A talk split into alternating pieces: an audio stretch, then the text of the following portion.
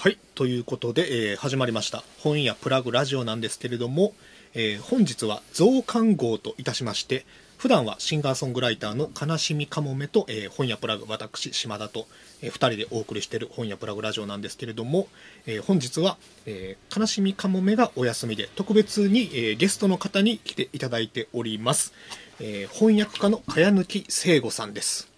こんばんは。こんばんはこんにちはですかね。聞いてる方によっては。こんにちはこんばんはおはようございまはいす、。全部言っておきましょう。はい、おはようございポッます。ドキャスト挨拶ですね。そうですね。で、えーとまあ、茅抜聖吾さんを本日お呼びしたのは、もちろんあの本題があるんですけれども、はい。えーその前に、はい。あの茅抜さん、はい。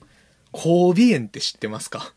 あの、中華屋さんでしょ。そう、あの神戸の元町にある、えー広東料理神戸園なんですけれど、はいはい。行かれたことあります？いや、行ったことないんですよ。そう僕、一時期元町に住んでたんですけど、なんか、ちょっと敷居が高くて。そうえーでもね僕も、えー10年神戸住んでたんですけれど神戸園行ったことなくてはいはい。実はあの今日の昼間神戸にちょっと用事があって行ってたんですけれど、はい。初めて名物の中華カレーを食べたんですよはいはい。めちゃくちゃ美味しかったメニューになんて出てました？ガーリーファンとか出てました？うん中華カレー。中華カレーって出てるんですか？中華カレー。あそこ。へうんそのまま。え。へえ。えご存知ですか？中華カレー。中華カレーっていう食べ物自体は知ってます。神戸園の中華カレーは？それは食べたことないです。あの、存在は知ってます。ね結構なんか有有名ですよね。ね神戸名物っていう感じで、うんまあ700円っていうね。ああ、いいですね。そう超お手頃価格なんですけどあのだしが効いてるんですよ。はいはいはい。あのなんていうかなあの八宝菜とか、はいはい。中華丼とかにかかってるあんに多分カレー粉を混ぜてとろみのあるルーにしててでじゃがいもと玉ねぎと豚肉だけなんですけど、多分ねじゃがいも中華風にあれ油通ししてると思うんですようん。なるほど。うんで食感が全然違ってもうちょっとめちゃくちゃ美味しくて感動したんでこんな話したいなっていうだけなんですけど。話し出すと僕も長くなるんでね、あんまり乗らないようにしようかなと思うんであすけど。そうかカレーの話をすると。ーまあ僕あのインドの後でも喋りますけど、うん。インドの移民の研究してるのと、うん。一時期中国にも住んでたので、あマジで？はい。おお大学生大学4年生の時に、はいはい。なんかその中国料理とうんインド的なものが混じり合ったやつは大好きです、ですね。あのそうかそうか。しかもイギリス専門に研究されてるから。そうですね。多分香港あたりに、よ洋食というかイギリス料理が入ってきて、まあ日本の洋食もそうですけど、じ現地の食べ物と混じってって出来上がってきたのが、うん。多分こう大陸全土に広がっていくうみたいな、ん面白いですよね、うん。あこの話なんか軽く神戸園のカ中華カレーの話したかったのが多分長くなりますね長くなりますね。やめとこう。僕のこう一つのこう専門に、足を踏み入れようとしてるんでやめときましょ完全にうかつに足を。うやめときましょう。で、えーっと僕と茅抜聖吾さんはまああのもともとあの神戸でね同じ大学でそうですね。あの世代は違うんですけども、はい、まあ、一応先輩後輩ですよね。そうですね。僕が後輩で茅抜さんが先輩で、なんでねそうそうそうちなみに茅抜さん神戸名物でおすすめありますか？ああ難しい質問ですね、茅抜さんも本来は神戸の人じゃないですもんね。あ僕は大阪です、ね僕も和歌山で。大学から神戸に住んでまして20年ぐらい住んでましたかね。今は大阪なんですが、うん。だから、ね、神戸でね。神戸名物でもね結構僕まだ食べたことないやつあるんやなと思って。あでも話戻ってしまうんですけど一番人に勧めるのはやっぱカレーです、マジで？はい。何のカレそそあの北野のあたりにうん。インド系の方がたくさん住んでるので、なるほど。その本格的なはいはい。カレーが食べる、うん今だったらね東京とかの方が店多いですけど、うん。クオリティは神戸がおお高いと思います。ゲイロードとか？ゲイロードがまあ老舗ですよね、うん。僕はねマドラスキッチンってとこが好きであーそういいですね。南インド系の,、はいはいはい。あのドーサってクレープみたいなのを、うんあの揚げたりやしたとかあのビリヤニとかね、うんうん。美味しいですね。美味しいですね。はい、えカレーの話ばっかりしてしまうんですけど。またカレー会しましょうか。あそうですね、うん。カレーについてしゃべカるレーの会はねぜひあの次回やりましょう番それ外編で。はそれでやりましょう、はい、で、えー、と本日茅抜聖吾さんをお迎えしたのが、えっとね、先週から本屋プラグラジオではい、アカデミー賞特集ってやってるんですよ、いいですね。うん、あの第94回、えー2022年度の、えーアアメリカアカデミー賞。そこであの短編実写映画賞をはい。受賞した作品が、えーリズ・アーメッド主演。で共同脚本も担当されてるんですけれどもはい「ロング・グッドバイ」というはい。作品、でこれが12分しかない作品で YouTube でも見れます、うん。でこれを初めて見た時ね結構衝撃だっての日本語字幕ついてないんですけれども YouTube のものは。はいはい。でただあのやっぱり映像を見ただけでもすごくパンチがある、うんうん。もうすごい衝撃を受けまして。ただやっぱりねあの僕も英語をそこまで理解できてるわけではないのでその辺を誰かにちょっと解説してもらいたいという時に、はい。身近にめちゃくちゃいい人が いるじゃないかと思って、はいね、あの久しぶりにツイッターで連絡をさせていただいてあのすぐ来てくれっていうのでお願いしたんですけれど、飼い主さんロンググッドバイは見られてました、あ見ましたよ。うん。えっ、と実はあの作品は、うん。えっ、とリズ・アーメッドが2020年うにん。アルバム、あリズ・アーメッドは俳優でもあって同時に音楽活動もずっとしてるんですが、まあラッパーなんですね、2020年に、えー作ったアルコンセプトアルバムに合わせて出したものなので、うん。作品としてはなんていうか少し前に出たもので。そうかあのえロンググッドバイの短編映画自体も別に去年のやつじゃないん？ないですないです。あちょっとアカデミー賞のそそのいつからいつまで撮ったものがそうん。の対象になるのかがちょっとよくわかんないんですけど、うん。多分アメリカ基準なんで、イギリスでは2020年に出てたはずで。ですね。アルバムのリリースはね「ザ・ロング・グッドバイ」2020年ですね。それになんかえっ、とまあ付録じゃないんですけどそれと合わせて作った映像作品なんですよ、なるほど、はい PV ではないんですけど、うん。うん。イメージビデオみたいな感じそうでよね。ですすね。こう、うん、シシリーズといいますか、うんうん。へえあそうなんや。だからタイトルも同じで、はいはい。アルバムと。なるほどね。で、えーということでじゃあもうちょっと本題入りかけてしまったのではい。本題に行きましょうか。お願いします、はい。その前にじゃあちょっと、えーその前にじゃないわ。オープニング曲から始めたいと思います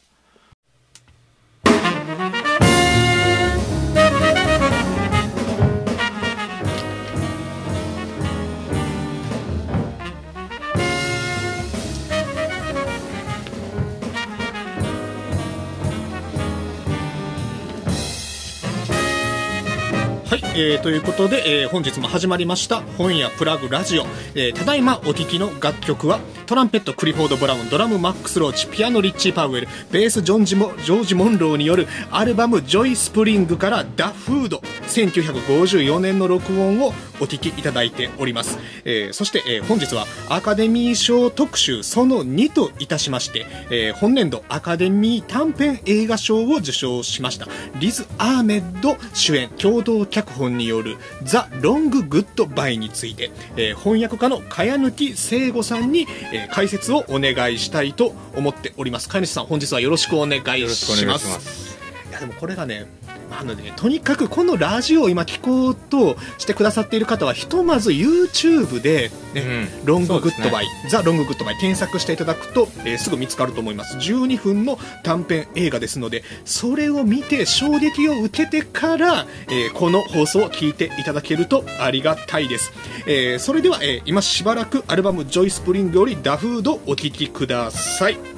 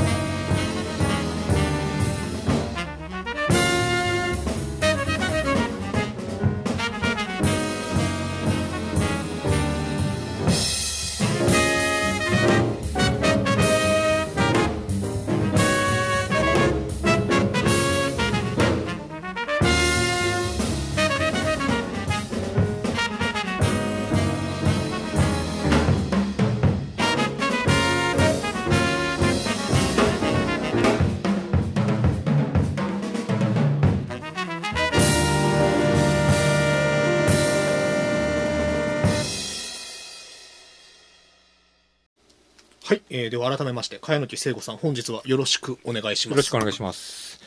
マックスローチいいですよね。マックス・ローチも好きですし僕、うん。クリフォード・ブラウンも好きなんですよね。あマジですか？はい、あじゃあバッチリじゃないですか。50年代のこの感じのジャズが好きで。いいですよね。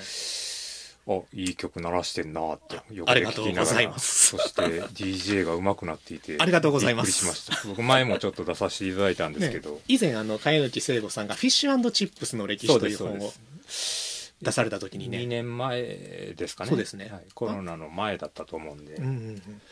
いやラジオとしてのこうクオリティが上がってるんでちょっと頑張ってますドギマギしながら僕は どう喋ろうかなと思いながらやってますけど。まあ、しかもこのあのジョイ・スプリングごめんなさいジャズの話つくんですけど1954年の録音なんで、はい。54年ってまたいろいろあった年なんですよね。その黒人公民権運動的には、うんうんまたそんな話もねおいおい、ね。おいおいというかまた別の回でしつ今日はヒッつプホップなんでね。そうなんですよ。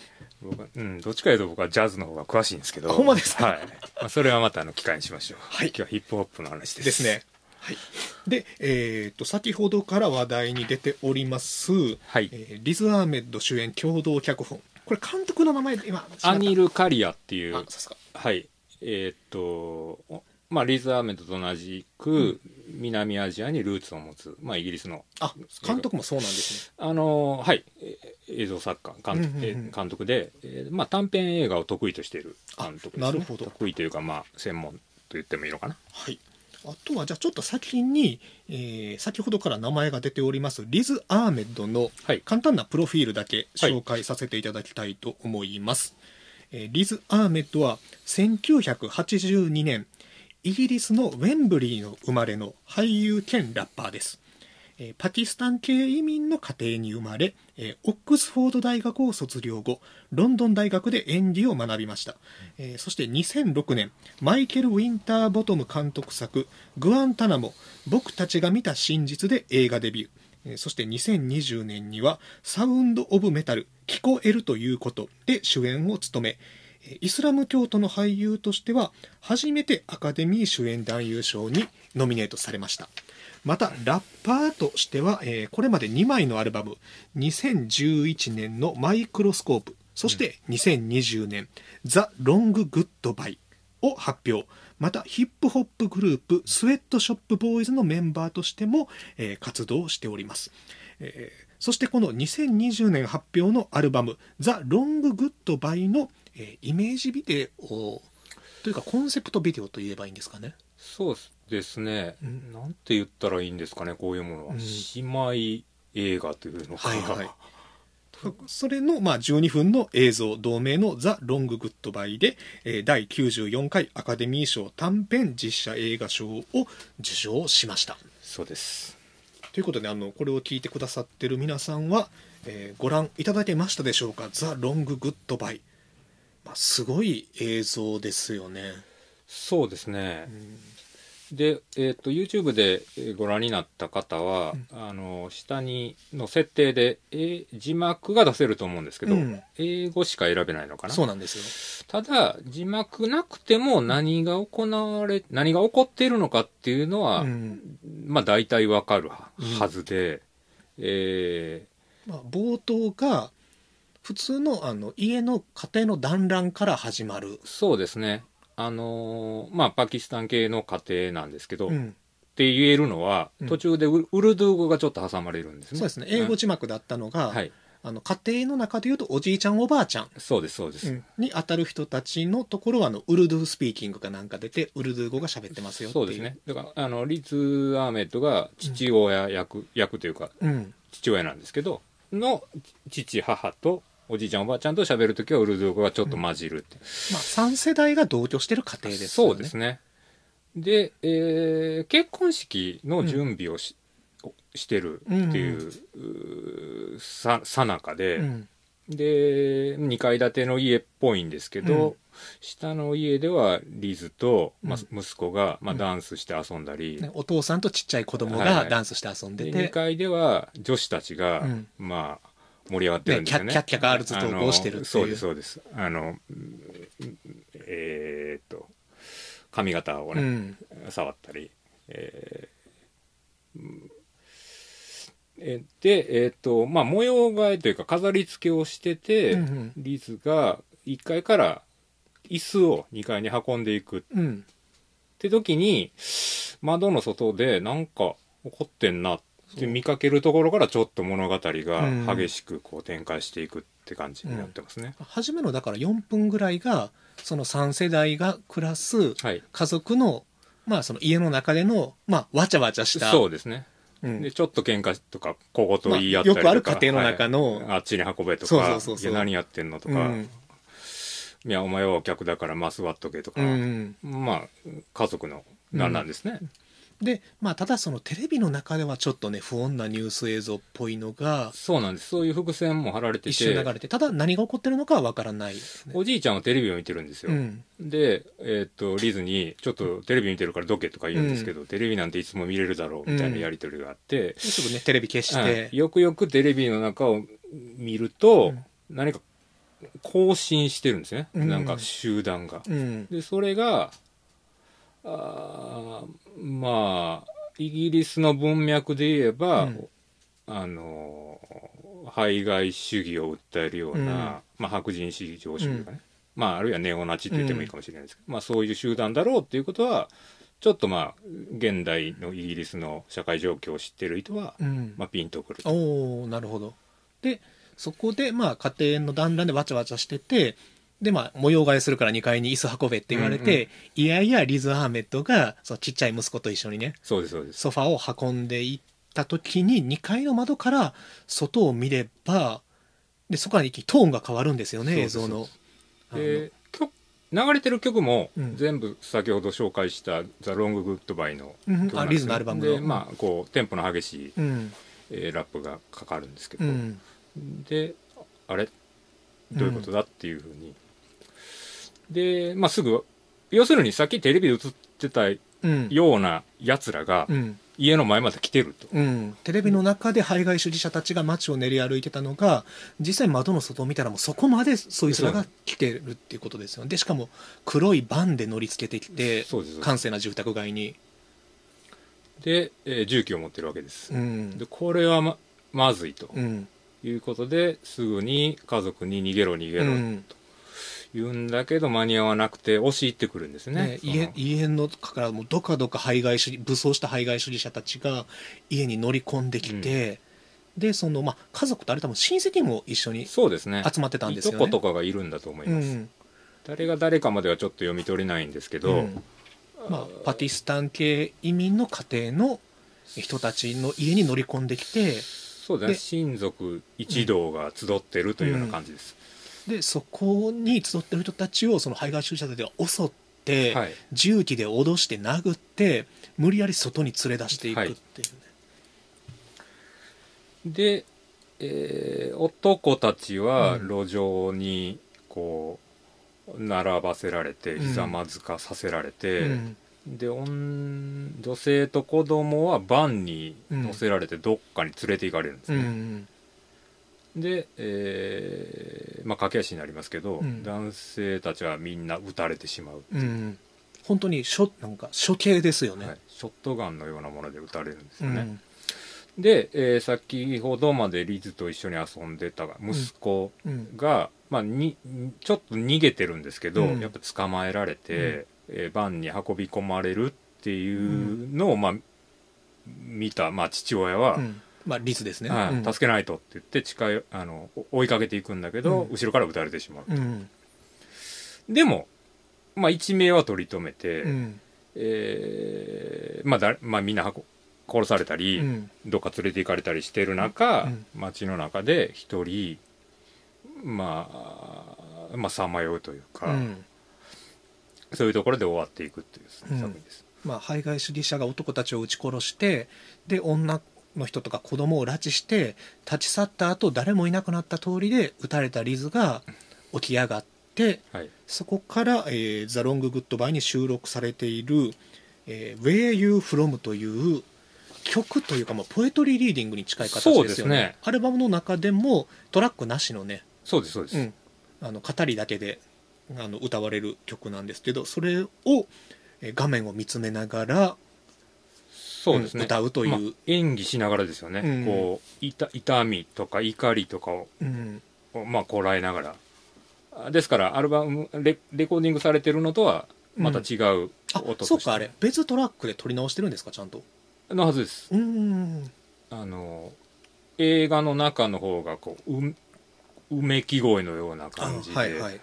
こう声をこう絞り出すというような感じでうん。始まっていきますね、うーんでちょっと言い忘れたんですけど、はい。警察とかも来てるんですけど映画の中では。そうなんですよね。なんかあの見て見るふりというか、まあ、結託してるというか、うん。まあ、助けてはくれないんですうね、ん。で近所のお住民とかも窓から外を眺めてるだけで、うん。助けてくれって言っても、まあ、無視するという。そうですよね。その近所の住民っていうのがその白人家庭の人たちは、あの子供が外に出たらすごい家の中に連れてってであの遠巻きから移民家族が虐殺されてる様をこわごわ覗いてるっていう。そんな感じですね、うん。でそれに対してリズ・アメッドの、まあ、いとこなのか兄弟なのかわからないんですけれどもがあのえ fucking help us っていうんかな、うんうん言います言います、うん。俺たちのことを助けやがれって叫ぶんやけどあの誰も助けてくれずに結局その人も撃たれて殺されてしまうっていう、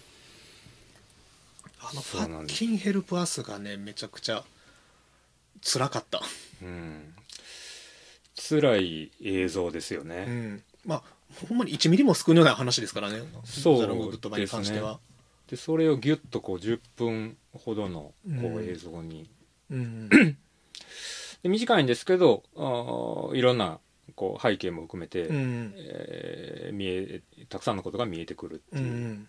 まあ、素晴らしい作品ですね。そうですね。まあ団家族の団らんの中で言えばう、んまあ年配の家族の中でおじいさんおばあさんリズ・ハメとのお父さんお母さんはあのウルドゥー語を喋ってるんですよね先ほどから。そうですね。ちょっと英語語もまあこうん混じりながらですね、うん、でも下の世代は全員英語で。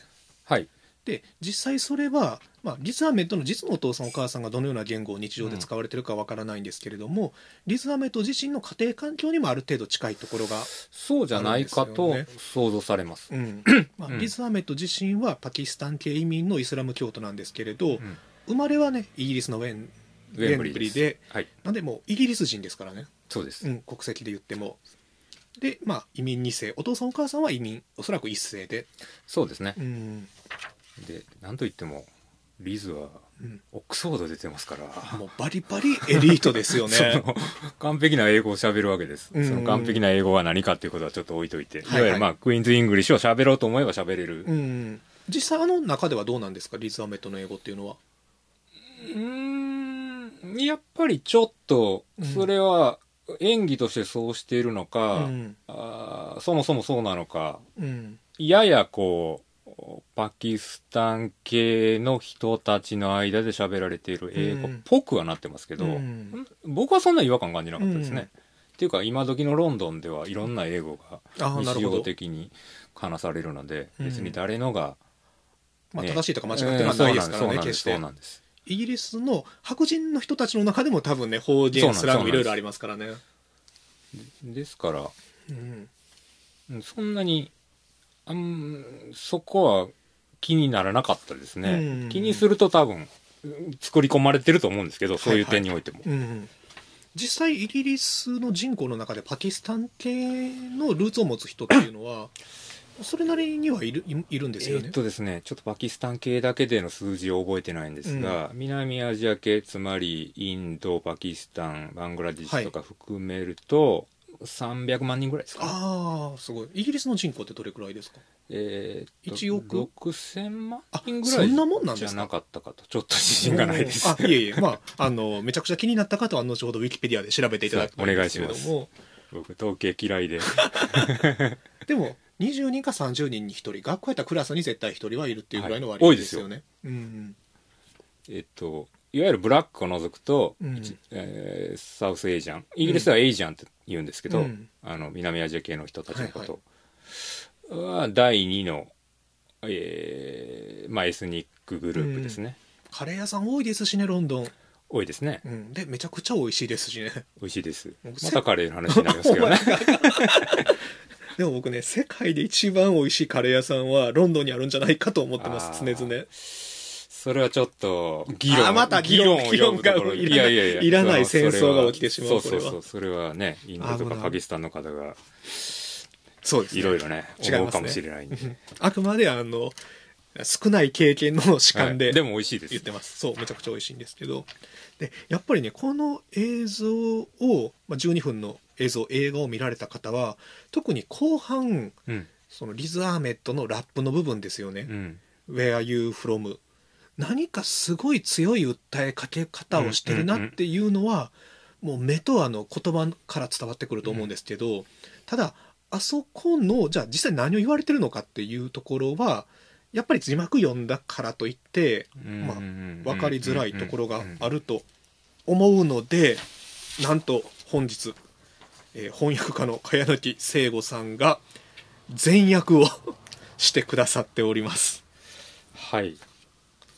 どうしましょう？これ一気に読んでしまいましょうか。読みましょうか？いいですか？はい。ただ、ちょっと翻訳家っていう紹介をされるとハードルが上がって、あれなんですけど、まあでもね、それ、お仕事、それでさせていただいてるんで、はいちょっとやってきました。はい、でザアルバム「ザ・ロング・グッド・バイ」にも収録されているリズ・アーメッドの「Where You From」です。茅貫聖吾さんお願いします、はい。あ、先に一応言っておきますと、Where are you from? っていうのはどこから来たんだっていう。で、これはイギリスに限らないんですけど、いわゆる移民だったり、移民っていう背景を持ってる、うんえーまあ日本だったら何々系南西とか、うんなうん、まあハーフとかダブルとか呼ばれる。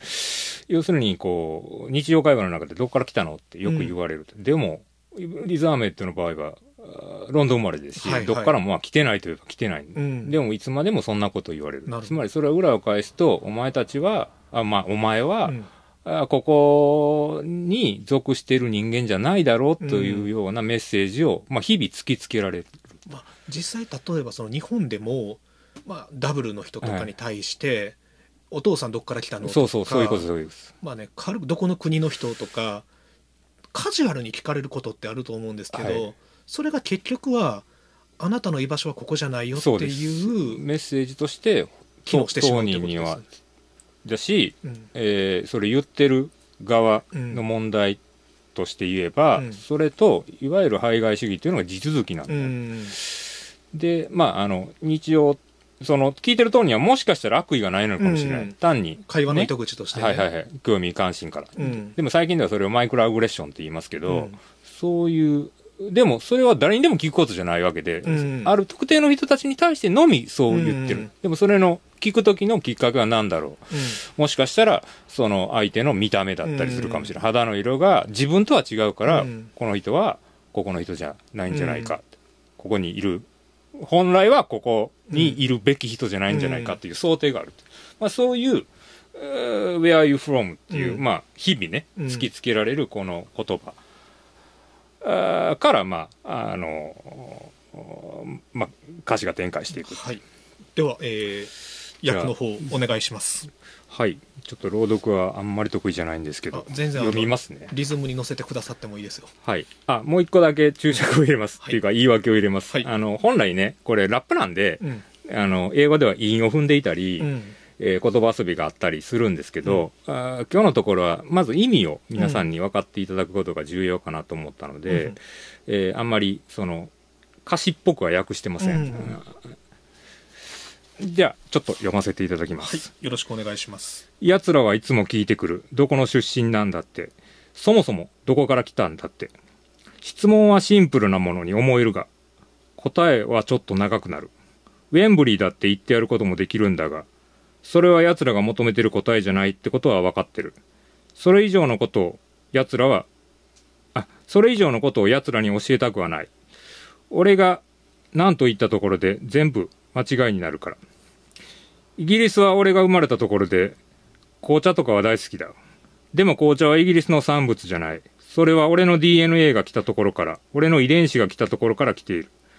そこで奴らは俺のジーンズとかを作ってて、それをニューヨークに送って、そこに金やら何やら溜め込んでいる。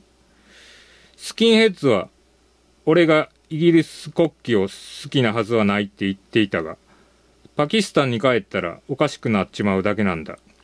俺の先祖はインド人。だが、インドは俺たちのものじゃなかった。だが、西洋を築いたのは俺たちの同胞。鍵十字さえ、俺たちがスキンヘッズにくれてやったもの。今じゃどこでも誰もが自分たちの国を取り戻したがっている。もし、俺に元いたところに帰ってほしいなら、兄弟、俺に地図をくれよ。皆が自分のものを取り戻すだけだって言うんなら、俺たちは大歓迎。お前らが作ったのはこのちっぽけな場所だけだろ。兄弟。残りは俺たちだ。俺はあらゆる場所の出身かもしれないし、どこの出身でもないかもしれない。ノーマンズランド。残壕と残壕の間、そこでは何も育ちはしない。だが、そこを肥沃にしたのは、お前らのために戦争を戦った茶色い死体。だから、俺が唾を吐いたなら、そこにはひなげしが育つだろう。このイギリスらしさをめぐる問題の中に、俺は自分のスペースを作る。お前たちの質問は物事を賠償化する。根拠になっているのは外見だろう。俺たちを入れる箱を見つけようとするんじゃねえ。俺は自分で作るし、お前らが俺たちに持っているつまらない考えを壊してやる。そんなラベルに合致する奴なんてほとんどいねえよ。だから俺は、その他の俺たちを代表してる。ホームよりいい場所なんてないなんて誰にわかる。それは俺たちをいいように解釈してる。コードスイッチなんて誰がしてる？だから俺らをクリケットテストなんです。あ俺らをクリケット、ん？だから俺らをクリケットテストをするなんてイラつくことを言うんじゃねえ。俺らの忠誠心を、俺らの血と汗が足りてるかなんて問うんじゃねえ。お前らが俺たちに熱すぎるものにした太陽の下に生まれ、帝国に誘拐され、ディアスポラが俺たちを大きくした。バングラで、ガラージで、南ロンドンのハラルのフライドチキン屋で育てられた。ジャングリストでジャングリー、ジャングルブックのモーグリ。俺は箱の中のジョン・バーンズ。モスクの後はマリファナを吸い、ブラウンやウェストのように言葉の発音を変えて韻を踏む。俺はただ、奴らがただた、ただ何と綴るまで。俺のドライブは、俺たちが失った土地を探し求める冒険。その名は尊厳。だから、俺がどこから来たかってのは、お前らの問題じゃねえんだよ、兄弟。以上です。ありがとうございました。いや、でも、すまあ、すごい歌詞やし、あとはやっぱり、リズ・アーメットってすごい頭いいんやなっていうものすごい知性と教養を感じますよね。ね そうなんですよね。はい。はい。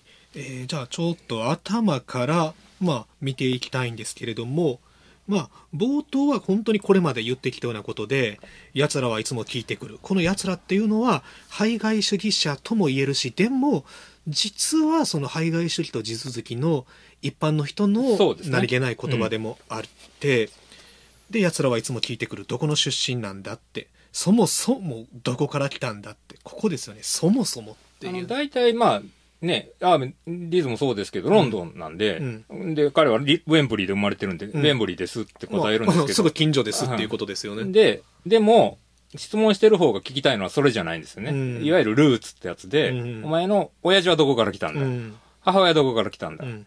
や、ロンドンだよ。だったら、えっ、と、おじいちゃんはどこから来たんだ、うん。おばあちゃんはどこ？つまり、ええか、その質問してる人が欲しがってるのは、外国のどこかなわけですね。うん。お前たちがこすずっとここにいたわけじゃないんですよ。うんで、そもそも。まあ、英語だったらリアリーなんですけど、うん、Where are you really from? って言ってね。あだから、はいこう、そもそもは、うん本当は、あうんでまあそれは歌詞の中で出てくるいわゆる、まあ、DNA が来たところってなってくるんでしょうけれども、はい。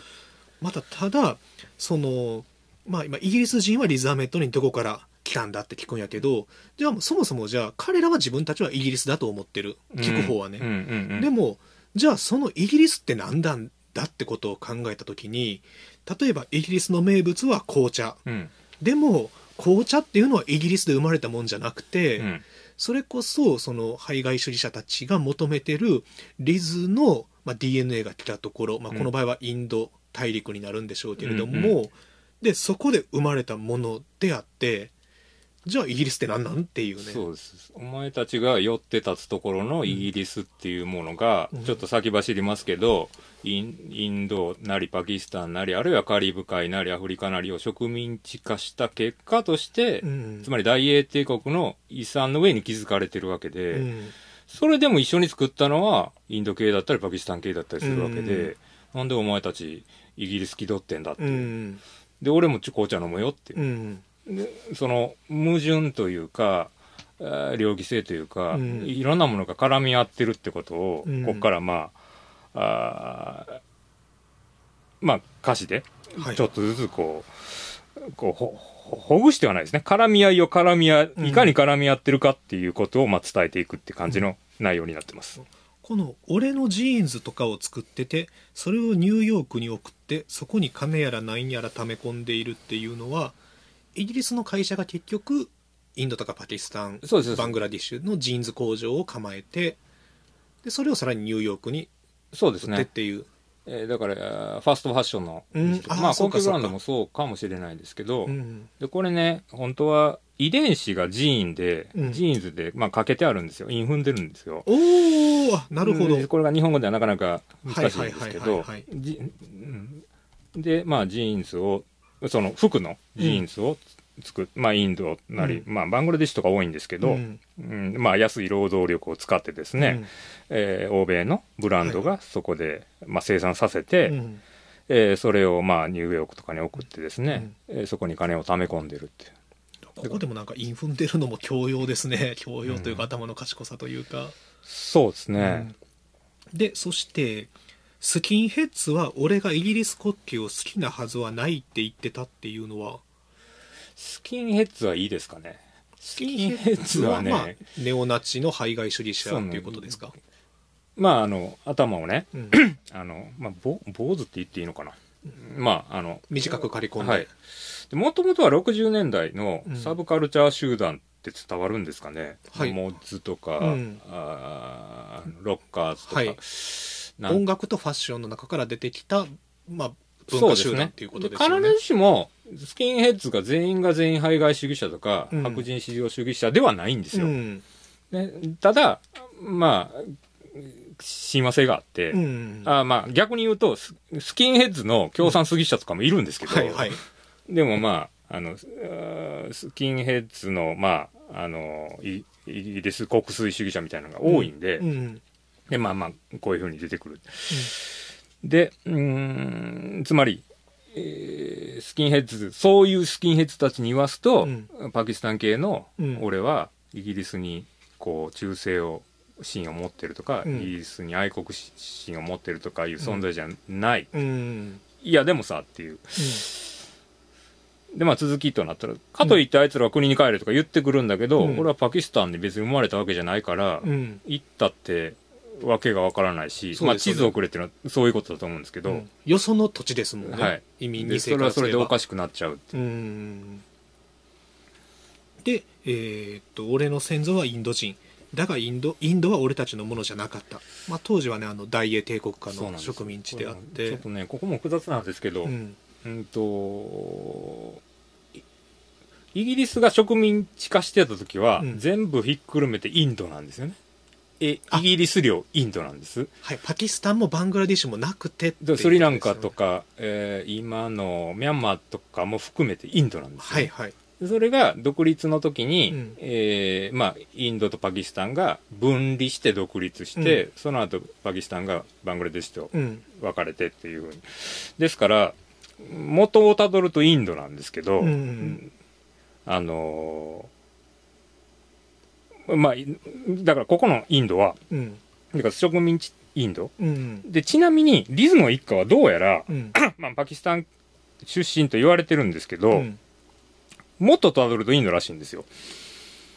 えー立地的にい今の？今今で国名でいうところのインド。なるほど。でムスリムなんで、はいはい。インドとパキスタンがどあの分離するときにムスリム逃げた人たち、うん、だからそこでもかなり苦労してるはずでなるほど。つまりインドのなインドがうん。あーまあそんなに綺麗にインドのも多多民族多宗教多言語国家で、まあ今もってそうですけど、うん。昔はもっとそうで、うん。その中のムスリムの人たちはパキスタンに、うん。逆にパキスタンのヒンドゥーはインドにっていうふうな、うん。こうまあ半ば強制的に、移住を強いられたわけですね、うん。そそれでパキスタンに移ったんですよ。そこからさらに。イギリスっていう。だからここでのインドがいろんな願意があるとは思うんですけど、うんでもいずれにせよそそのねわわ俺たちのファミリーの、まあ、ルーツとされてるところのインドうん。って、お前たちが占領してたわけで、うん。侵略してたわけで、うん。俺たちのものじゃなかったうん。どこに帰れって言うんだっていうことです。はいはいはい。どのインドインド一つとしてもどのインドなんだっていうことそうですよね。でえー西洋を築いた西洋を築いたのは俺たちの同胞。鍵十字さえ俺たちがスキンヘッズにくれてやったもの。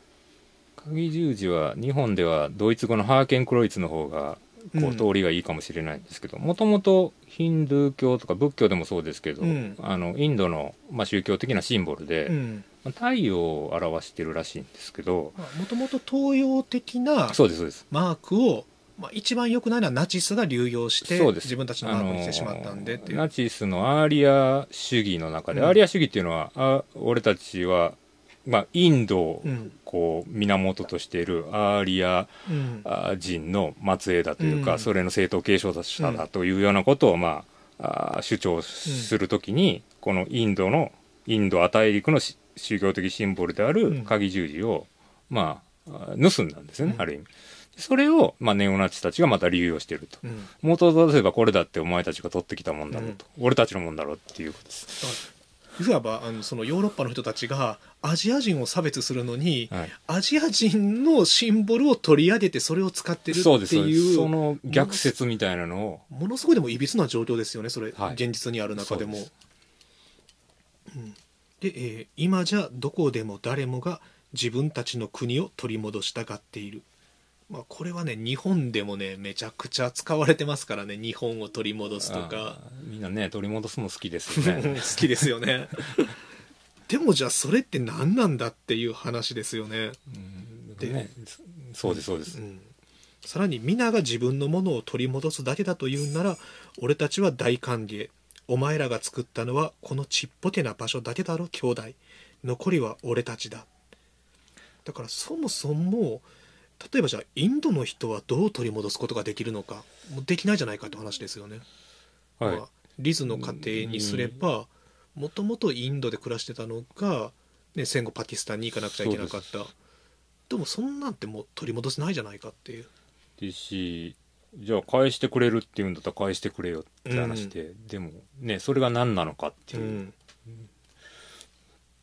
ですよね。ちなみにここで兄弟って訳したんですけど、うんこれまあイギリスのスラングで、うん。ブラブって言うんですけどまあブラザーですね。ブラザー BRO に V がついてる。V 要求。なかなかね、うん。日本語になりにくいんですけど。まあヒップホップ的なスラングじゃなくて一般でも使われるスラング。あでもま一般でも使えますけどまあ、ヒップホップの中でもよく使われますね、あ、 bruhいわゆるアメリカで bruh みたいな。そうですそうですそうです。ねでまあ俺はあらゆる場所の出身かもしれないしどこの出身でもないかもしれないノーマンズランド。塹壕と塹壕の間。そこでは何も育ちはしない。だがそこを肥沃にしたのはお前らのために戦争を戦った茶色い死体。だから俺が唾を吐いたらそこにはひなげしが育つだろう。あこれももう本当に一辺の詩として美しいんですけれど。ちょっとねノーマンズランドカタカナのままにしたんですけど、うん。まあ、そういう映画もありますし分かっていただけるかなと、うん。要するにこう軍隊が2つあって、うん。えー向かい合ってる時に、まあ干渉地帯というか、うん。あー無人地帯というか、うん。両方どっちも両方ともに所有できてない場所っていう、はいはい、2つの勢力が向かい合ってるその真ん中っていうことです、でもそれは激戦地でもあるってことなんで、はい。まあ、何も育たないというか、まあ、焼け野原というかそういうイメージです、うん。で、えーっとまあ、戦争の比喩から、うん。まあ、茶色い死体って訳したんですけどこれうん。ブラウンボディーズで、うん。あのイギリスの戦争にはもうれもうはるか昔から、うん。インドやパキスタンの人たちは駆り出されてるんですね、うん。第一次大戦だって二次大戦だって。まあそうでイギリス軍と言いながら、うん。インド系も中国系もカリブ系も、うん。まあ、出兵してるわけで、えーただ出兵してるだけじゃなくて最も厳しいところに派遣されるわけです、うん。でまあいっぱい死ぬわけですよ、うん。でまあその死体がまあ栄養分となって、うん。そこの土地に何かを育てうん。あ何か植物がね、うん。育てさせてるというような、まあ、詩的な表現で、うん。でここに「ひなげし」っていうのが重要で、うん。これ英語はポピーなんですけど、うん。ポピーっていうのはあの戦没者のこう戦没者慰霊の花なんです。へえリメンバー。ズデーってあのイギリスとかニュージーランドとかオーストラリアとかでもあるんですけど、はい。あーまあ、戦没者記念祭というはい時には、まあ、ひなげしを捧げるというか、まあ死者に手向けられる花というこですそうですだとなんです。ねからひなげしが咲くんですうん。ここには。なるほでも、まあ、もうちょっと言うと、うん。そのイギリスの、まあ、白人の兵士が、うん。の死は悼まれてるかもしれないけど茶色い兵士たちのど死はお前たち傷んんでんのかというような嫌嫌味というか皮肉というか批判もあるとは思ないるほど。これはまあ日本でも同じようなことがありますよね。はい。植民地の兵隊、うん靖国に祀られてるのかどうかという。まあ、ま靖国に祀られることがまあ正しいかどうかは別としてもて。でもそこにはそもそも、まあ、あの祀ることが正しいと思ってる人たちですら祀ることを良しとしてない、うんそうなんです。そのそこも矛盾ですよね、うん。えーそしてこのイギリスらしさをめぐる問題の中に俺は自分のスペースを作る。お前たちの質問は物事を歪小化する。根拠になっているのは外見だろ。俺たちを入れる箱を見つけようとするんじゃねえ。俺は自分で作るし。お前たちが俺に持っているつまらない考えを壊してやる。あのイギリスらしさをめぐる問題っていうのはまああのこれ曲ができてるのが2020年なんで、うん。ブレグジット以降の、うん現代イギリスの状況の中でえー EU 離脱が決まった後のそうですね。まあ、はいその前からずっとああるんですけど、イギリスとは何か、うん。イギリス人とは何かうん。というような、まあ、議論が、うん。あまあ、盛り上がっていてそれは裏を返すとイギリス人じゃないものを、追いやろうと。うん。関わり合いにならないようにしようと。うん。そんなこと言うねみんながけんけんがくがくやってるけど俺は俺でその中で、うん。まあ自分なりのイギリスらしさというか、うん。まあ、彼もブイギリス人であることは間違いないわけですからはいね、だからお前たちにとやかく言われる筋合いはない、う。ん。で箱を見つけるようとするんじゃないの。箱は、うん。まあぼ当然ボックスなんですけど、うん。まあこう分類する箱っていう意味もあれば、ボックスは缶桶も意味するんで缶桶。あ棺なんかそういう意味もかかってるのかなっていう、なるほど。まあ正解はね、うん。別に正解見つけることじゃないと思うんですけど、なんかその戦争の話がね続いてたんで、ここでボックスだとそうとも読める、でねまたお前たちの質問は物事を歪小化するっていうのは結局排外主義者は歴史のことも何も考えずうんそうなんイに、ギリス史を分かってないんうんですよ、で見た目だけで俺たちと違う、うん。あなたはちょっと私たちより肌の色が濃いからとか、そうですそうです、うん。そんなしょうもないぐらいの考えしか持ってないっていうことですよね。そうです。でまあまあここからはまあまた続くんですけども、まあ、そんなラベルに合致するやつなんてほとんどいねえようん。だから俺はその他の俺たちを代表している。ホームよりいい場所なんてえホームよりいい場所なんてないなんて誰にわかる。それは俺たちをいいように解釈してる。でここでコードスイッチなんて誰がしてるっていう、これねちょっと日本語にできなかったんですけど、コードスイッチっていうのは、うん。例えば2言え、まあ、例えば僕がうん。英語と日本語を、まあ喋れるとしてですね、はい。えー喋れますけどね茅野木さんいはやーふわっとしか喋れないんですけど ネイティブレベルで喋れるとしてして、うん。その切り替えてるってその日本語を喋るときには日本語の思考になってう、ん。その英語で喋るときには、まあ、英語脳になるみたいな、うん。それをまあこうコードを変えるというようなはいはい。言語学とかで表現するんです、うん。でこれはもうそれをから転じて、うん。えーつまりパキスタン系イギリスう人ん。だとこうパキスタンの伝統なり風習なりに従っている場合と、うん。英語うん式に考えたり行動したりしてるっていうそういうふうに切り替えられるもんじゃないんだろうという、うん。まあ、普通は彼はパキスタン系イギリス人であって、うん。どっちも混ざってるはずやのにそこをパキスタンとイギリスに分けれるって考えあれかこれかっていう話じゃ、ゃない、うん。そんなコードが2つあってっていうことじゃないっていうようなことが言いたいだと僕は解釈しました。なるほど。でだから俺らをクリケットテストをするなんてイラつくことを言うんじゃね。これがね話せば長くなるんですけど、うん。さっきなんかね、えーっと90年代に、えー当時の保守党議員のノーマン・テイビットっていう、まあ、議員がいまして、はい。まあ、サッチャーとかと一緒に仕事してた人なんですけど、南アジア系のおつまりまあ移民排斥的なこう、なんですかな。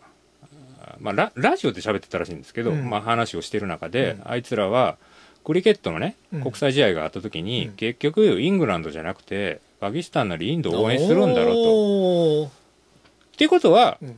イギリス人じゃないじゃんっていうようなことをはいだから一回き試してみればテストしてみればいいんだと。お前どこを応援してんだと。それで、踏み絵っていうことそうでですそうです。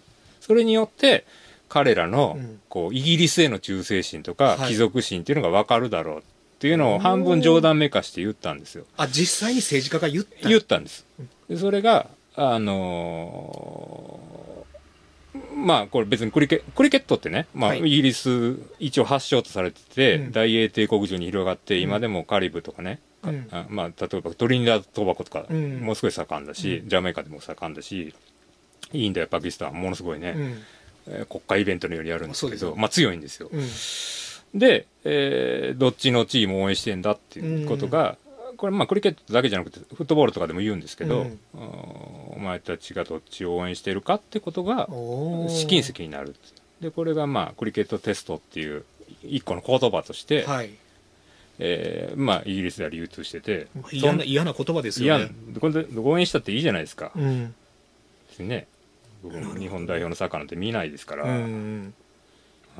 まあそういうことですね。俺らの忠誠心を俺らの血と汗が足りてるかなんて問うんじゃねえ。そういうことです。ねまあでもだって血と汗なんてもうどれだけむしろ借りてるんやっていう話ですからね、イギリスは植民地時代に、はいえーそして、えーお前らが俺たちには熱すぎるものした太陽の下に生まれ。2が抜けてますね。ごめんなさい。あいえいえ。俺た、えーお前らが俺たちには熱すぎるものにした太陽の下に生まれ、えー帝国に誘拐されディアスポラが俺たちを大きくした。これほとんど翻訳できてないんですけど。ええ。これはでもあれですね本当にもうザ・ロング・グッド・バイの映像が揶揄し揶揄とか戯画化してるものそのこそうですね。まあ、歴史的には、うん。まあいろんな風に取れると思うんですけど、うん。あまあそのインド亜大陸うん。にイギリスがまあやってきてですうね、んえーまあ確かにそこは暑いんですけど、うん。そこの生活をもっと暑くしたのはお前たちだろうと、それが厚くしたっていうのは結局あの環境を悪く住環境というか。そのね、えーかなんか温暖化のことを言ってるんじゃないかっていう解釈も僕ネットで見たんですけど、はい。僕はもうちょっとうん戦争とかね、うん。飢餓とかね、えーっとそういうことも含めてかなとホホットなんですけど、うん。あるいは炎天下の中で労働しないといけないっていう状況とかはいで帝国に誘拐されっていうのは、うん。あーまあ、特に、えー年季奉公移民って言うんですけど、うん。イギリスがあーカリブ海で黒人奴隷をアフリカからつから連れてきて、うん。砂糖生産とかさせていたんうん。ですけどね18世紀とかうん。19世紀の、序盤まで、うん。それの奴隷解放してから次はインド系当時の意味でのインド系と中国系をカリブや東南アジアに、ああまあいいねなんて言ったらいいんですか、まあ、誘拐ってなってますけど、うん。まあ、連れていくんですよ、うん。半ば強制的に、うん。で働かすんですよね。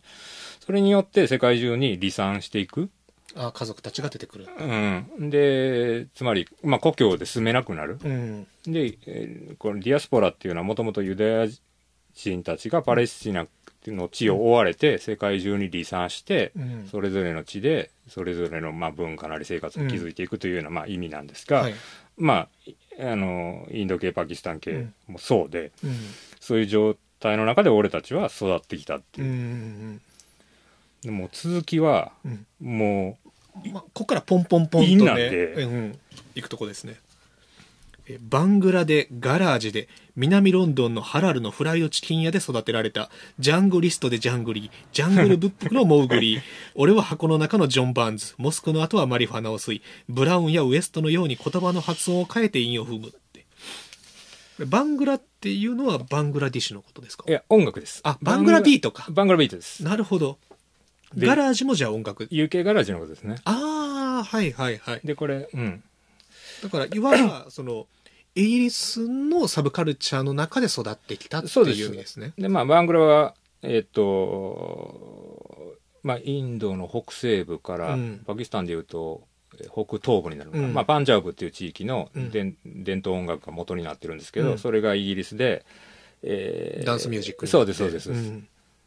でガラージはいいですかねガラージ、うん。ガレージロックですね。ロックロックンロールの中のつまりそのいろんなものがロンドンで混じり合って、えーその中で俺は育ってるって、まあ、なんでバンガラ、えーバングラもガラージも、まあ、ロンドンの都市的なカルチャーですよね。そね。の人種関係ない、でそこには当然カリブからのレゲエの影響とか、うん。そういうものが混じってる、はい。でフライドチキンもそうでうん。これはまあ南ロンドン多いんですけど、フライドチキン屋。うんあーまあもちろんあの南アジア系の人が営んでる場合もありますけどカリブ系の人たちがやってる、まあそのストリートフードですよね。はいはい、そういうものの中で。うん、でジャングリストでジャングリジャングリストはね ジャングル、えージャングルミュージックというのかな。うん、の愛好者のおことで音楽ジャンルでいいんですか？そうですそうですジャングリーはまあそこに踏んでる。ジャングリーはこれはヒンウルドゥー語とかヒンディー語で、うん。ジャングルに住んでる人っていう。へえまあ、韻をね、踏むために、はいはい。まあ、うん。ですけど、そこからまあ、ジャングルブックの話になって、まあ野生の野生というかなんかこうなんていうあのハードな状況の中でサバイブしてるみたいな感じなんですかねこのジャングリーっていうのは。か、うん。もしくはそういう田舎からというか、そういう出てきたやつとして扱われるというか、あーはいは都会で育ってるんですけどうね。んで、ジャングルブックのモーグリ。ジャングルブックはいいですかね、皆さん。いや一応。キキプリングの、うん。あルバイヤード・キプリングの、うん。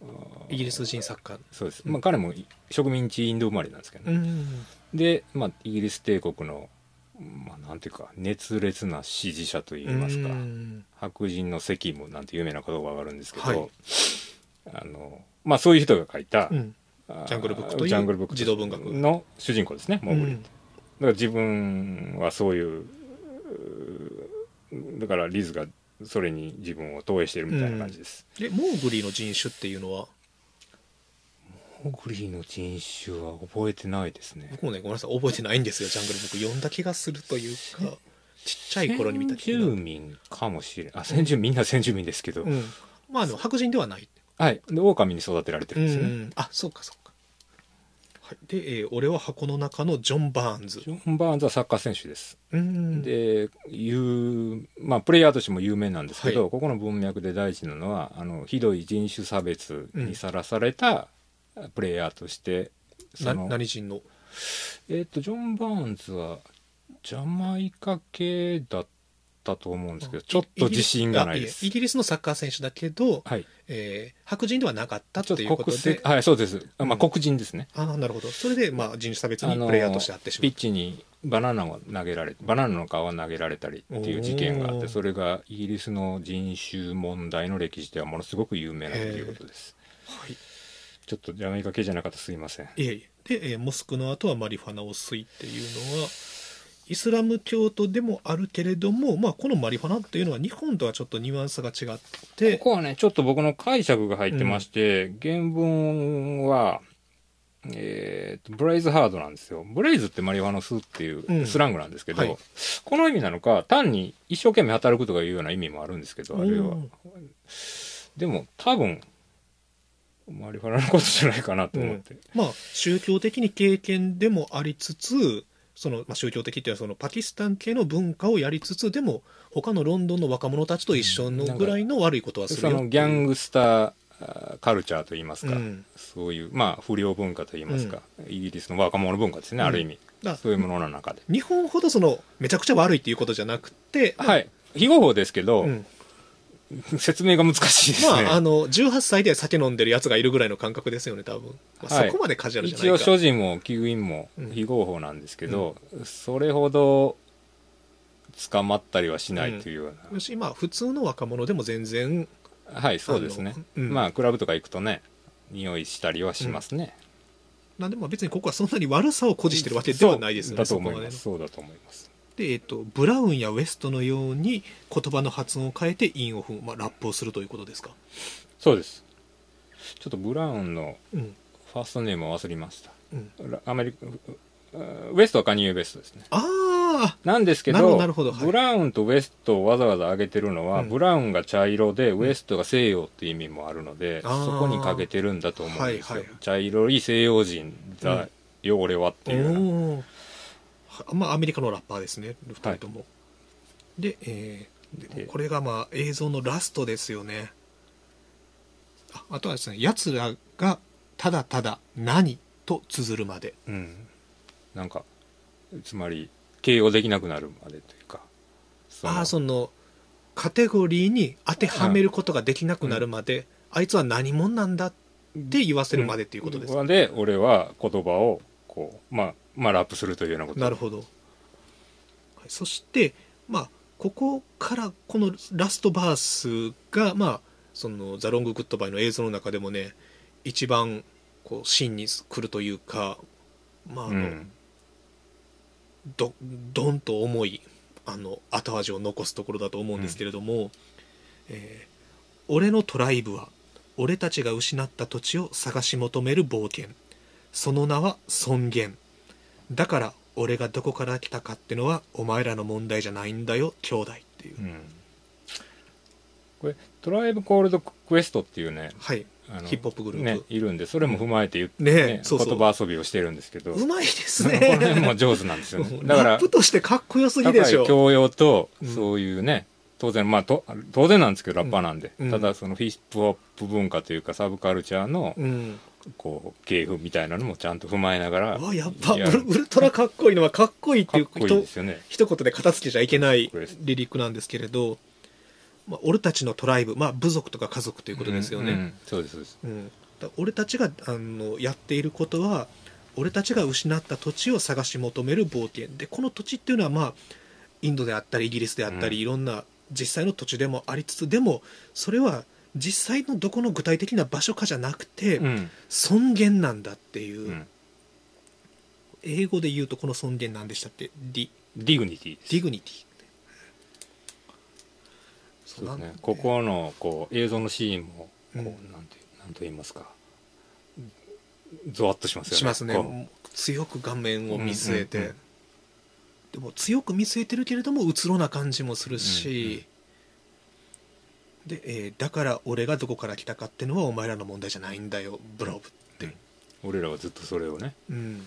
そう考えてると言いますか、うんうんうん。悩まされ続けてるっていう。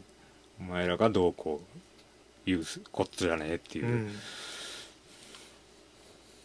まあでも本当にその通りで別に場所なんて人種なんて関係なくて、うん。俺たちに必要なのは尊厳なんだっていう、うんうんうんうん。そうですよねしびれますよね。しびれますね。このでもトライブコールドクエストにかかってるっていうのがもうウルトラかっこいいでしょ。うそうなんですよ、はいというのが今ざっくりですけれども、えーリズ・アーメットの「Where You From」の歌詞解説でした。ありがとうございます。いえいえちょっとお粗末様でした。いえとんでもないです。あのざっくりと言ったらまあ僕のやつがあのざっくりなだけで栢木さんの訳はもうめちゃくちゃしびれましたね。もっとね本当はね韻踏んだりね、あれを合わせたいんですよね尺を。難しい難しいですよね すごく、うん。これでも「ザ・ロング・グッドバイ」って、はい。日本版出てましたって CD 出てないんかな？出てるんかな？あ僕はあのー あのデータではいはい、ね、ダウンロードしたので、うんいや僕もあの Spotify, Spotify でこれ聴けるんでもしね、ぜひ聴いていただきたいんですけれども、まあ、アルバム自体もね超かっこいいアルかっバムで。こいいですね。であの、えーまあ、あのリズ・アメとラップもかっこいいし音楽が結構ねパキスタンの伝統音楽的なものをサンプリングしてたりとか。でダンスミュージックも入ってて、でボーカル曲もありの、うん。ただこれやっぱりね日本版の CD っていうのが最近出ないじゃないですか。出ないですね。そうだからやっぱりね日本版の CD いりますね歌詞とねライナーノーツね。うんこれこそ。うん。だから今ヒップホップ流行ってるじゃないですか全世界的に、日本の人もはい。みんな好きやし、ヒップホップが実は一番ライナーノーツがいる音楽ですよね。ケンドリック・ラマーにしてる歌詞がね、うん。重層的と言いますか、うん。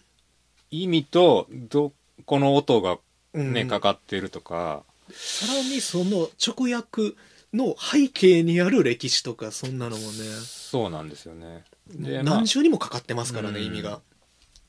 でねうんまあその例えばノートとかでうん。訳をね、載せてくれてる親切な方とかがいたりして、うん。僕も読んだりするんですけど、なんかねやっぱ、なんて言うんですかね、えー専門の人に、うん。もうちょっと詳しいところまで教えてほしいみたいな、ですよね。欲望がね、湧きますよね。うんいやでもめちゃくちゃ面白かったです。飼い主さん本当に。ありがとうございます。ちょっと、だいぶ労力を割いていただきまして、もっとね、作り込みたいんですけどね。いやでもさこれマジで本屋プラグラジオじゃなくて、はい。タワレコとかでやったらいいのにこんなイベント、そういうイベント楽しいですよね。みんなで歌詞をちょっとお勉強して。ね、ヒップホップは絶対に解説がやっぱりいるんでいるというかその方が面白いんでうん。で、ね、こう、歌詞く口ずさみたくなるじゃないですか。はいヒップホップって。うんうんね、真似したくなるんで。その時にやっぱ意味ね、分かってた方が。まあ、間違いなくかっこいいですからね、うんその方がでね、人にね、教えたりしたら盛り上がるしね。はいでそしてこのリズ・アーメットなんですけれど、はい。えーっとこの本が2019年に草原社から出ております「良い移民現代イギリスを生きる21人の物語」えーニゲシュ・シュクラさん編集で茅貫聖子さん役のはい。えー本があるんですね。でこれが、えー、と21人のさまざ、まなルーツうん。を持つ、えーイギリス人の方たちがさまざ、まなエッセイを寄せている、ま。エッセイ集です。でその中にこのリズ・アーメッドも「空港とオーディション」というエッセイを寄稿しておりましてはい。で、まあ、それをまあ茅貫聖吾さんが訳されているということで今回来ていただいたんですけれどはい。この「空港とオーディション」もぜひ読んでほしいですよね。そうですね。ちょっとね、ネタバレするのもあれなんで、うん。あんまり詳しくは語らないようにしようと思うんですけど、はい、空港で、まあ、あの、オーディションというのは俳優のオーディションですね。うん。リズ・アーメットが役をもらうときにうん。オーディションを受けるっていうことと、えー空港でえー移民審査官、うん。まあ、国境係の人いますよね、うん。イミグレの係の人に、まあ、リズはまああのまああああいう顔なので、うん。止められたりするわけです。そう。ああいう方は見た目が白人じゃないっていうだけですけれどもね、でまあこう時期にもよるんですけど、まあ911の後とかだと、うん。ムスリムってだけで、うん。なんかテロリストなんじゃないかとか、ちょっと初めだけ朗読させていただいてもいいですか、あどうぞ読んでください。えー空港とオーディションリズ・アーメット。私は役者である10代の頃から私はパキスタン系の家族とアジア系イングランド人の不良文化と私立学校への奨学金から文化的に期待されるそれぞれのものの間で折り合いをつけながら異なるキャラクターの演じ分けをしなければならなかった。私の個人的アイデンティティはいつも流動的だったがアジア系全般に貼られるレッテルがよく変更されるせいでその流動性の度合いがさらに増すことになっていた。80年代に子供だった兄と私が家の近所で一人のスキンヘッドに呼び止められ兄の喉元にナイフが当てられた時私たちはブラック黒人だった。10年後私の喉元に突きつけられたナイフを握っていたのは別のパキだった。私たちは90年代のアジア系イギリス人のサブカルチャーとギャング文化の中で異性を張ってこのパキというレッテルを自分たちに貼り付けていた。その次に私が窮地に追い詰められたのはルートン空港の窓のない部屋でのことだった。私はイギリス秘密情報部員に手首の関節を決められ襟首を壁に押し付けられた。ポスト911のことで今度はイスラム教徒というレッテルを貼られた、というまあこの冒頭だけでもこのリズ・アーメッドの抱える複雑なはい。事情というのを、まあ、すごくね端的な文章で表してはいるんです。ね。文章も上手なんですよ、ね。まあ、今ねあのちょっと語ってたところが、まあ、どちらかというと、まあ、真面目な内容というかねね。まあ、方のようなんでこれ全体通して読むとめちゃくちゃ皮肉の効いたユーモアそうですね。が混じられててユーモア多いですね。でちょっと笑えちゃうようなセリフとかもあったりもクジョークですか、多いですね。でまあ、そういう、まああのえー排外主義者から見ればたまには黒人と呼ばれたりでもパキパキパキスタン系。パッキーはね、うまああんままあ日本だから言っていいんですけど、うん。えイギリスでは言っちゃダメで、うん。あそうなんですまあ、部別語なんですおおあのその、えー南アジア系の人に対する、ああ誰であれっていうこと、うん、そのインドとかバングラデシュとか関係なく、はいはい。そうよ呼ばれるんですね、うん。でまあそうした中でもちろんそう言われることによってまあその南インド系の人たちの中の不良文化っていうのもあってまあその中でも彼はまあ例えば周りに不良の友達がいたのかもしれないし、うんうんまあ、そこで流行ってるものっていうのを当然若者としても取り入れるしでさらに言えばねあの私立学校への奨学金からっていうことで、まあ、彼はオックスフォード大学に通ってる超エリートでもあったっていうそうそうですそうです。でただまあ根っからの俳優うん。だったというか、うん。俳優として振る舞わないといけなかったんだと、うん。で、えーそれがあー一番その空港ってところで激しくですね、うん。そのキャラの演じ分けみたいなのを強いられると。はい、つまりテロリスト扱いされるから、うん。その役を振られるわけや役というかお前テロリストだろうって、うん、そのステレオタイプに対して違う役を演じないといけない。嫌な期待のされ方を知った時にそうじゃないキャラを演じないとうん。捕まえられたり、うん。違う部屋に連れて行かれたりするので、俺はテロリストじゃないっていうことをうん。過剰に演技しないといけない。うん、そもそもそういう目で見られてる大前提があるわけですもんね。でこれは演劇の世界でもそうで、自分のような見た目の人間に振られる役っていうのは偏っていて、うん。普通の兄ちゃんをやらしてもらえないって、一般の普通のイギリス人じゃなくて、はい、その移民の人がよくついているタクシードライバーの役であったりととかかそれこそテロリストの役とかがうん。回ってくるけど、それを引き受けたくはないわけですよね、うん。それを自分が演じることによってそういうイメージをまた世に広めてしまうことになる、はい。でその振られてるキャラをどう崩していくかみたいな、うん。演技の文脈でやってることと日々ね空港でやってることがいかに似似ているか、うん、皮肉ですけれどもね、うんでそれで、えーこっちの経験がこっちに役に立ったりってしてくるんだけどまたこんがらがってきてというような話です。そうまあ、これちょっとネタバレになるんですけれどもあの先ほどもあのリズ・アーメッドのプロフィールのところで映画デビュー作があのマイケル・ウィンターボトムイギリス人監督の「グアンタナモ僕たちが見た真実」という映画でこれは実話を映画化した作品で、そうです。ね、まさにイギリス系あパキスタン系イギリス人の若者たちがえっとパキスタン系じゃなかったのかな？アフガニスタンかな？に旅行に行ってたんじゃなかったかな？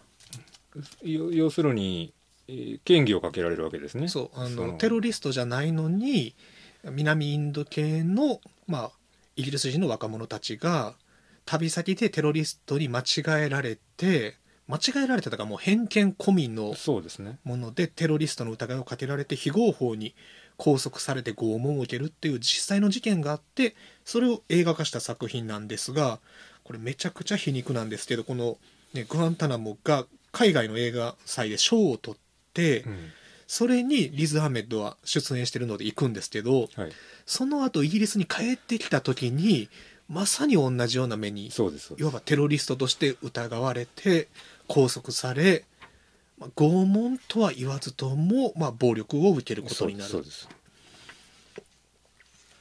まあ、ということが書かれたエッセイなのでぜひねこれはもちろんリズ・アーメッド以外にもいろんな方があのそれぞれの経験をはい。時にユーモアを時にまあ辛辣な皮肉を込めながら綴っている一冊ですのであの今回の「ザ・ロング・グッド・バイ」の理解を一層深めてくれる本になるはずです。えー良い移民現代イギリスを生きる21人の物語。ニケシュ・シュクラ編。かや抜き生語訳2400円プラス税なんで。はい。まあまあアルバム1枚より安いんでただ まあそういう捉え方もありますね。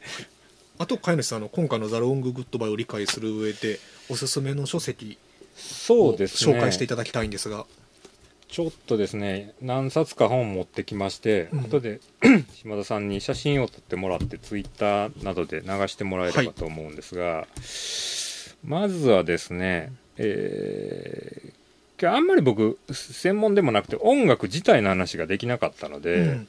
えーもしそういうのにご興味がある方にはってことで、はい。ブリティッシュ・エイジアン音楽の社会学っていう素晴らしい本がありまして。めちゃくちゃ面白そうやし。面白そうでしょ。面白そうでしょ、もうそうそうあの想定シンプルでかっこいいし、はい、あの制度者から出ています、はい。栗田智弘さんが書かれた、えーブリティッシュ・エイジアンっていうのは、まあ、先ほどもちょっと触れましたがイギリスに住む南アジアにルーツを持っている人たちの音楽、まあバングラとかも含めてですけど、はい。その音楽と、まあ、ブリティッシュ・エイジアンうん。という、まあ、アイデンティティであったり、えー集団意識といいますかコミュニティといいますか、はいはい。えーそういうものについて、えー考察された本です。はい。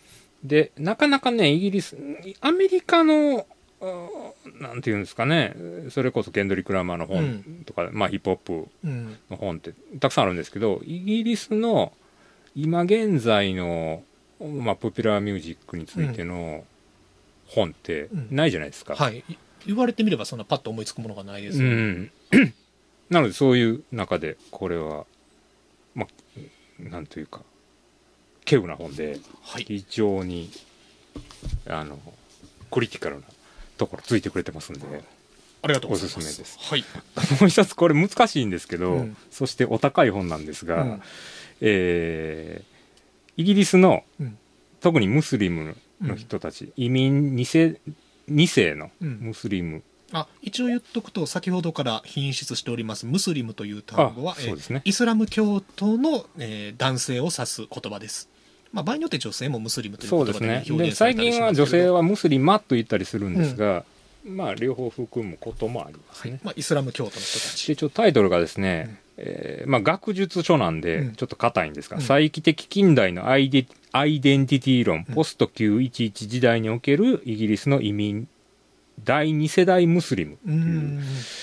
えーっと足立あ足立聡さんが書かれた本で、まあ、社会学の本です、でこれも表紙がかっこよくてですねもう表紙自体がうん。ちょっと後で皆さん検索していただければと思うんですけど、今時の。映画のポスターとかにありそうですね。で、これ二人、まあ、男性と女性と写ってるんですけどまあも、パッと見服装で、まあ、ムスリムムスリマと、まあ、分かるような、まあ、民族衣装を着た若い男女が、ね。まあ、パソコンと iPhone を触ってるってそうです、そうです。なんか、もうこれ自体が、こう、何か、うん今時のね、こまあ、普通の若者ということですからね。う、そうです、そうです。うんで、えーこれちょっとね、5800円するんですけど、学術書ですね。ちょっと図書館で見ていただければ。これはさすがにちょっとタタみたいなものとはいいがちょっとお金がかかるかなっていう本ですね。で、もう一つ、ちょっと古いんですが、はい。えーイギリスの中のパキスタン、隔離化された生活の現実っていう、ムハンマド・アンワルが書いた本で、はい。まあ、翻訳なんですが、明石書店から出てる本が、うん。えーイギリスにおける、まあ、イギリスとまあパキスタンの関係、うん。あるいはイギリスに住むパキスタン系の人たちうんのことについて、まあ、外圧的に知るには一番いいかなと思います。はい。それと、もう一冊、これは絵本なんですが、うん。今日、ジャングルブックっていう言葉が出てきたので、はい。そこに引っ掛けて、えーロンドンジャングルブックっていう絵本があります。めちゃくちゃ可愛いですね。これね、えー三輪車さんから出てるんですが、もともとはインドの、えーっと、タラブックスという、こう、はい。想定とかにうん。ものすごくこだわった手作りの本を作っている、まあ、素晴らしい出版社なんですが、うん。そこから出ていた絵本を、まあ、三輪車さんが翻訳して、ちょっと日本独自のうん。付録のようなものをつけた形で、うん。えー出されています、うんこれを書いたのはバッシュ・シャームという、まあ、インドの画家で、うん。えーまあ、彼インドの人なんですけど、うん。うんまあ、この物語は、インド出身の子供がロンドンに、うん。えーまあ、旅をしてというか、うん。でそこで出会うさまざまなものを、うん。こうジャングルの中を冒険するかのように体験していく、解釈していく、はい。うん、レストランって何だとかねこまあインドの人からしインドの子供からしたら全然自分と違う文化圏に行って、まあ、見るもの全てが新しかったり未知だったりしてそれが本当にジャングルのように感じたっていうことですよね。うですからあの元の元のといいますかキプリングの「ジャングルブック」の逆をやってるといいますか、あれはイギリス主に、ね、西洋の子供たち向けに、うん。インドのジャングルの、まあ、うん。つまり異世界をね、うんまあ、追体験させるというような、あ本ですけどこれはまあ逆なわけです、ロンドンなるものうをん。こうインドの子供たちにうん。異世界のように。うん。でそれもなんかこう文明が発展していて素晴らしいというようなことではなく彼らの世界観の中でどういうふうにうん。読み解かれているのかっていうようなことを、まあ、絵で表現している、まあ、もちろん創作ですけど。はい。もう絵がすごいですよね、まあ、カラフルやしなんか。2階建てバスがまるで生き物のように描かれていたりとか、そうですそうです、うんうん手元に置いておきたくなる本ですよね。そうですね、うん。いいですね。あの犬型のバスは、えー犬の姿をした30番のバスを描いた。なぜならそれは犬のように誠実かつ忠実な僕の親友だったから。ロンドンのバスは見た目も親しみやすくはつらつとした犬のイメージにぴったりだロンドン案内としても可愛いですよね日本人。そうですね。そういう読み方もできるうんでしょうね。ですからこうイギリスがまあインド亜大陸をうん。こう我が物として取り込んでいくっていうことのまあ逆で、逆彼このまあ少年がですね、うん。ロンドンを自分の世界にどう取り込んでいってるのはいはい。かっていうようなお話で、で自分のものにしていくそうですそうです。自分の見た世界として、はいありがとうございましたいやせっかくね本屋さんで喋らせていただきますので、はいえー本についてと。これはちょっと順番にまた仕入れていきたいと思いますので、まあもうねがっつり1時間も超えてきましたんで。はいそろそろ。いやお疲れ様でしたかいえいいえいこちらこそ。れめちゃくちゃ面白かったな。またやりましょうよ。またこういうのね、うん。こういうのできたらいいなと思います。いや本当に今日はあの急に先週ぐらいえ今週からお願いしたんかいのちさんに。つまり受賞式ねアカデミー賞の結果が出て次の日かその次の日ねぐらいで5日したね。ぐらい前にお願いして、はいはいはい急にこのようなものをしかも立派に仕上げてくださいましていえいえ本当にありがとうございましたこちらこそはい楽しい時間でしたいやいやこちらもめちゃくちゃ楽しかったです、えーということで本日は2022年4月2日、えー日曜日、えー本屋プラグラジオえー増刊号として翻訳家の栢木清吾さんをお招きいたしまして、えー第94回アカデミー賞で短編映画賞を受賞しました「ザ・ロング・グッドバイ」について解説をいただきました。ありがとうございます。ありがとうございます。あと最後に何か言い残したことはないでしょうか？えー、長くなるんですけど、うんうんザ・ロング・グッドバイは本が好きな方にはピンとくると思うんですけど、レイモンド・チャンドラーのはい。はいミステリー小説ザハードボイルド小説ですね。ザ・ロング・グッドバイ、うん。まあ日本では長いお、お別れとか、うん。村上春樹訳も出てますよね、はい。でそのタイトルをうなぜこの映画にあるいはアルバムにつけたのかっていうことは皆さんもう一度ですね、うん。映像を見ていただいたり音楽を聴いていただいて、うん。それぞれ考えていただければと思います。なるほど。最後の最後にどでかい謎を 盛り込んできて。でもまずねあのかっこいいですよね。そうですね。チャンドチャンドラをねチャンドラをこう引用してるってとこまあ、そこも含めてねめちゃくちゃおしゃれなんですよねそう教養洒落てはるんですよ。リザーメットははい、えー、ということで本日はそのアカデミー賞に乗っかる特集のその2で、えー来週はその3をお送りしたいと思います。来週は、えーナイトメアアリーとベルファストについて語りたいと思いますのでまた、えー来週も引き続き聞いていただけるとありがたいです、えー本日のゲスト貝抜聖吾さんもう一度本当にありがとうございました。いえこちらこそありがとうございました、はい、そして、えー本屋プラグ島田でお届けいたしました。本屋プラグ増刊号、えーそれでは、えー今後ともよろしくお願いします。おやすみなさい